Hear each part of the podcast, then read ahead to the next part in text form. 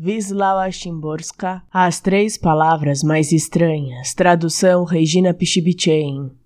Quando pronuncio a palavra futuro, a primeira sílaba já se perde no passado. Quando pronuncio a palavra silêncio, suprimo.